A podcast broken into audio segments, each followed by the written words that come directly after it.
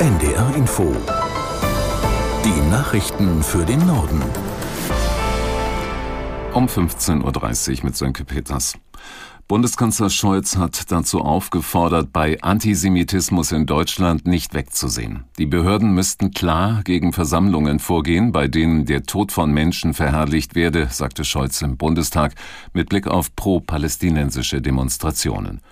Worum es in seiner Regierungserklärung noch ging, fasst Torben Ostermann aus Berlin zusammen. Er ist ja diese Woche selbst nach Israel geflogen und hat auch heute nochmal betont, dass Deutschlands Solidarität dem angegriffenen Land gelte. Gleichzeitig warnte er aber auch vor einer Ausweitung des Konflikts. Ein Flächenbrand hätte verheerende Folgen für die gesamte Region.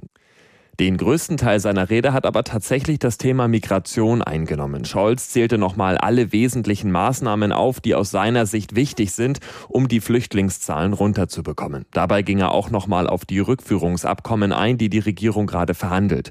Herkunftsländer sollen abgelehnte Asylbewerber zurücknehmen. Dafür könnten auf legalem Weg Menschen kommen, sofern sie die Voraussetzungen erfüllen. Scholz forderte alle Regierungsmitglieder und Diplomaten auf, in ihren Gesprächen mit ausländischen Politikern auf diese Abkommen zu drängen.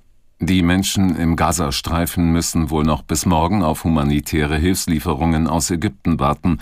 Bis dahin soll der Grenzübergang Rafah repariert und dann für mindestens 20 Lkw am Tag geöffnet sein.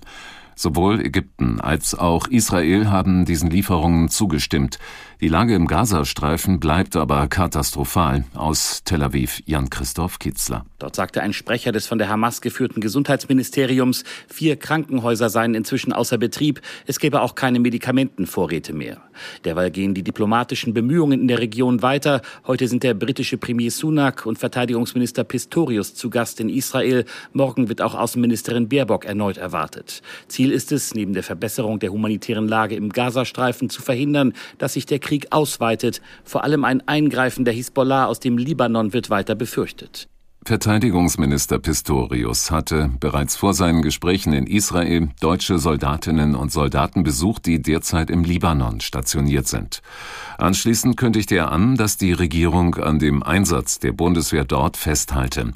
Der SPD-Politiker sagte während des Besuchs der Korvette Oldenburg in Beirut, Überlegungen zu einem Abzug oder einer Reduzierung der Truppenstärke seien angesichts der aktuellen Entwicklungen fehl am Platz. Die Bundeswehr ist derzeit mit etwa 140 Soldaten im Libanon im Rahmen einer UN-Mission im Einsatz. Es geht vor allem darum, Waffenschmuggel an der Küste zu verhindern.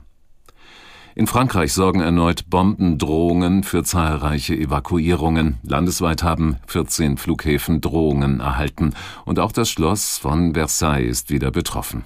Aus Paris, Julia Burta. Wer genau die Drohungen absetzt, ist noch nicht bekannt. Justizminister Dupont-Moretti bezeichnete die mutmaßlichen Täter als kleine Spinner. Man werde sie finden und bestrafen, versprach er. Zwei Jahre Gefängnis und 30.000 Euro Bußgeld sieht das französische Gesetzbuch für diejenigen vor, die mit falschen Bombendrohungen versuchen, Angst zu schüren und das öffentliche Leben lahmzulegen. Seit der tödlichen Attacke auf einen Lehrer in Arras am vergangenen Freitag häufen sich die Attentatsdrohungen. Das Schloss in Versailles musste heute zum vierten Mal in in sechs Tagen geräumt werden. In keinem der Fälle wurde bisher tatsächlich Sprengstoff gefunden. Die verstorbene Iranerin Gina Mahsa Amini erhält in diesem Jahr den Sacharow-Preis für Menschenrechte des Europäischen Parlaments. Mit ihr werde die iranische Frauenbewegung geehrt, sagte Parlamentspräsidentin Metzola in Straßburg. Sie bezeichnete die Ermordung der 22-Jährigen als Wendepunkt. Damit sei eine frauengeführte Bewegung ausgelöst worden, die in die Geschichte eingehe.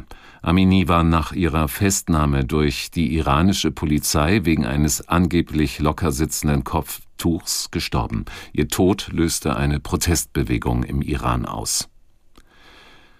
In Russland ist offenbar eine weitere US-Journalistin festgenommen worden. Nach Angaben des US-Senders Radio Free Europe werfen sie Alsu Kurmasheva vor, sich nicht als sogenannte ausländische Agentin registriert zu haben Russische Medien berichten, die 47-Jährige habe zudem widerrechtlich recherchiert, wie in der Teilrepublik Tatarstan Hochschullehrkräfte zum Kriegsdienst gegen die Ukraine einberufen würden. Komaschewa drohten bis zu fünf Jahre Haft. Die Reporterin besitzt sowohl einen russischen als auch einen US-Pass. Seit Ende März sitzt bereits Ivan Gershkovich von, vom Wall Street Journal in russischer Haft. Ihm wirft Moskau Spionage vor. An der Ostsee warnen die Behörden vor einer Sturmflut, aber auch an der Nordsee hat der Ostwind Auswirkungen. Die Fähren zu den ostfriesischen Inseln stellen wegen des niedrigen Wasserstands voraussichtlich heute und morgen den Betrieb ein. Ob der Wind noch weitere Probleme macht, erklärt Thomas Stahlberg aus Hannover.